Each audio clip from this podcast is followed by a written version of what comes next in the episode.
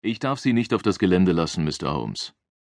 Der Wachmann hieß Jeff, wie eine aufgenähte Plakette an der Brust seiner Uniform aufklärte. Er hielt Davids Berechtigungskarte in der einen, den Strichcode-Scanner in der anderen Hand und starrte durch das Fenster ins Innere des Wagens. David schüttelte ungläubig den Kopf. Das kann nicht sein, das ist sicher ein Fehler. Gestern haben Sie mich doch auch reingelassen. Probieren Sie es noch einmal, bat er. Zeitverschwendung, brummte Jeff. Nach meinem Monitor wurde Ihre Zutrittsberechtigung zurückgezogen. Sie sollen sich bei Mr. Vasquez von der Sicherheit melden. David blickte auf seine Uhr. Noch eine Stunde. Verdammt. Hören Sie, ich muss dringend rein. Ich habe ein Tracking, das ich nicht verpassen darf. Wo wollen Sie überhaupt hin? fragte Jeff. Gebäude 230, antwortete David. Der Wachmann lachte. In das SFOF kommen Sie ohne gültige Zugangsberechtigung nicht rein. Reden Sie bitte mit Mr. Vasquez. Ich habe dafür aber keine Zeit. Mr. Holmes. Jeffs Stimme wurde lauter. Ich lasse Sie nicht auf das Gelände. Wenden Sie bitte und parken Sie am Besucherparkplatz. Dann gehen Sie zum Sicherheitsbüro. Aber ich werde mich auf keine Diskussion einlassen. Und jetzt machen Sie schon. Sie blockieren den ganzen Verkehr. David blickte in den Rückspiegel seines alten Kleinwagens. Die Schlange hinter ihm reichte bereits bis um die letzte Kurve. Es hatte keinen Sinn. Er wendete vor der Schranke und fuhr am Kreisverkehr zu den Besucherparkplätzen. Dort stieg er aus und hastete zum Eingang des Sicherheitsgebäudes, das man an der Zufahrt des Geländes platziert hatte. Ein fürchterliches Gedränge herrschte vor der Pforte.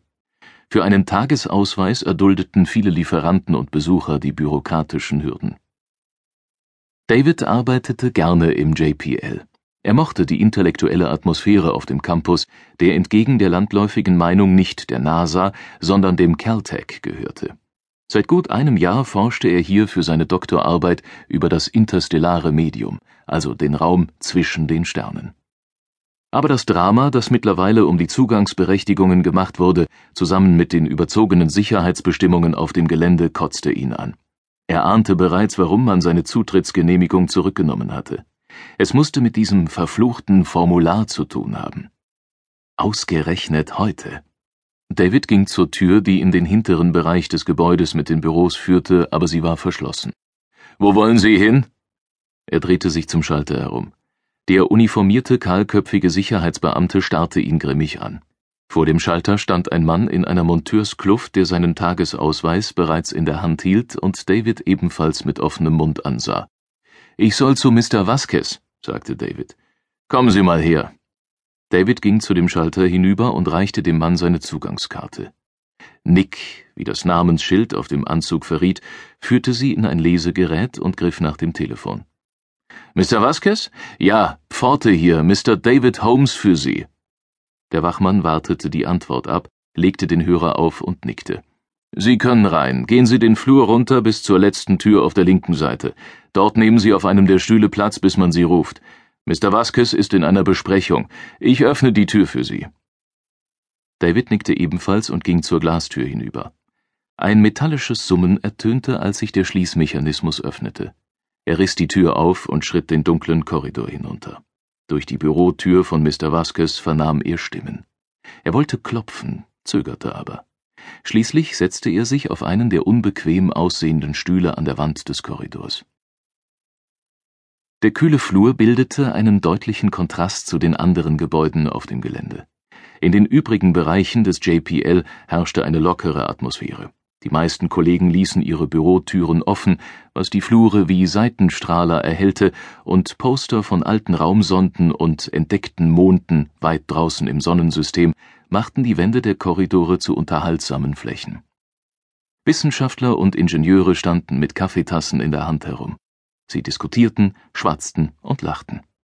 Aber nicht hier. Nicht hier, wo David jetzt saß. In diesem Gang mit seinen geschlossenen Türen war es düster. Die Wände waren kahl, die Atmosphäre beklemmend.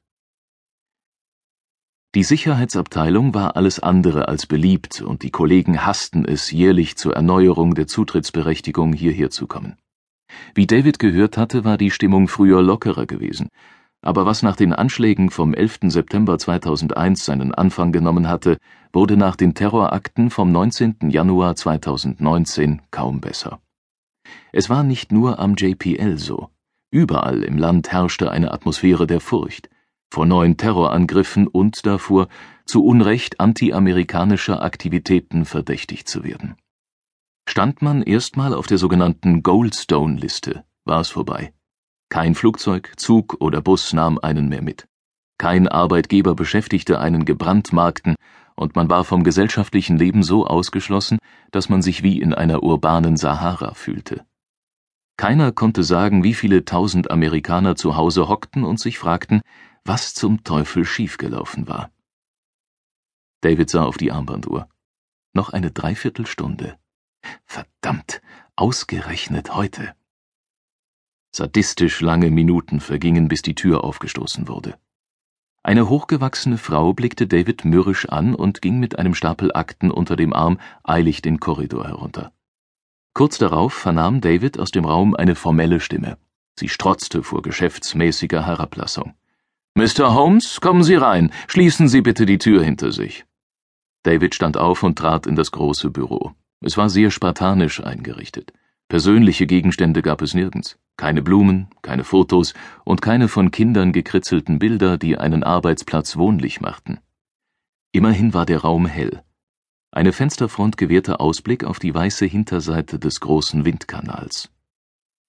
Vor dem Fenster saß Mr. Vasquez hinter einem wuchtigen Schreibtisch aus grauem Kunststoff. José Vasquez, wie das Namensschild auf dem Tisch informierte. Der Mann war bullig und hatte kurz geschorene Haare. Weder sein blau schimmerndes Seidenhemd noch die randlose Brille passten zu seiner Figur. David vermutete, dass der Mann nur noch ein paar Jährchen bis zur Rente hatte. Setzen Sie sich. David tat es. Noch während er auf dem knarzenden Leder eine reputable Position suchte, tippte Vasquez umständlich mit beiden Zeigefingern etwas in die Tastatur seines Computers. Mit gerunzelter Stirn studierte er den Bildschirm. Dabei griff er immer wieder in eine Schüssel mit pillenähnlichen Süßigkeiten und stopfte sie sich in den Mund, wo er das schwarze Zeug lautstark zerkaute. Sie arbeiten jetzt seit zwölf Monaten auf dem Campus des JPL und haben das Formular zur Zustimmung des FIP-Standards noch nicht unterschrieben. Und das, obwohl Sie mehrfach dazu aufgefordert wurden. Ihre vorübergehende Zugangsberechtigung ist somit abgelaufen. Verdammt. Er hatte es geahnt. Bei seiner Aufnahme hatte David das Formular absichtlich nicht unterschrieben, denn damit gab er freiwillig seine Privatsphäre auf. Er hatte gehofft, es einfach aussitzen zu können, doch offenbar ließ man hier kein Korn unzermahlen durch die Mühlräder. Eigentlich hatte ich nicht vor, meine Zustimmung zu geben, sagte er zögernd. Jetzt musterte Vasquez ihn aus zusammengekniffenen Augen. Sein Grinsen verhieß nichts Gutes und hatte etwas von einem Haifisch. Darf ich fragen, welches Problem Sie mit dem FIPS 201 haben? Sir, wenn ich das Formular unterzeichne, lege ich Ihnen mein komplettes Privatleben offen. Sie dürfen meine privaten E-Mails abfragen, meinen Internetverkehr kontrollieren, meine Post und meine Telefonanrufe. Üblicherweise quetschen Ihre Ermittler sogar die Nachbarn auf der Suche nach Informationen aus. Wo liegt Ihr Problem? Sind Sie etwa einer dieser Datenschützer, die was dagegen haben, unser Land sicherer zu machen, oder haben Sie etwas zu verbergen? Ich tue nichts Kriminelles, es geht aber niemanden etwas an, was ich meinen Eltern und Freunden in meinen E-Mails schreibe. Sie wissen schon, dass wir jegliche Kommunikation vertraulich behandeln, forschte Vasquez nach. Darum geht es nicht.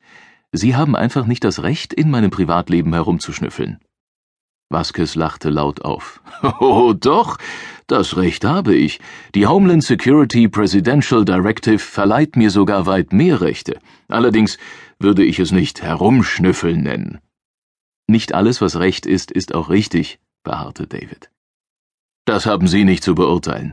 Wenn Sie im JPL arbeiten wollen, dann haben Sie den Regelungen zuzustimmen. Vasquez nahm ein Blatt Papier aus einer Schublade und legte es vor David auf den Schreibtisch. Unterschreiben Sie. Und wenn ich mich weigere? Das Recht steht Ihnen selbstverständlich zu, meinte Vasquez seelenruhig und lehnte sich quietschend in dem schwarzen Ledersessel zurück. Allerdings werde ich die Zugangsberechtigung dann hier und jetzt entziehen. Ohne Karte werden Sie behandelt, als hätten Sie freiwillig gekündigt. Weiterhin bin ich verpflichtet, den Kollegen von der Homeland Security ihre Weigerung mitzuteilen. Damit gelten Sie als verdächtig und Ihr Privatleben wird gemäß anderer Direktiven noch gründlicher untersucht. Na toll. Dann lande ich auf der Goldstone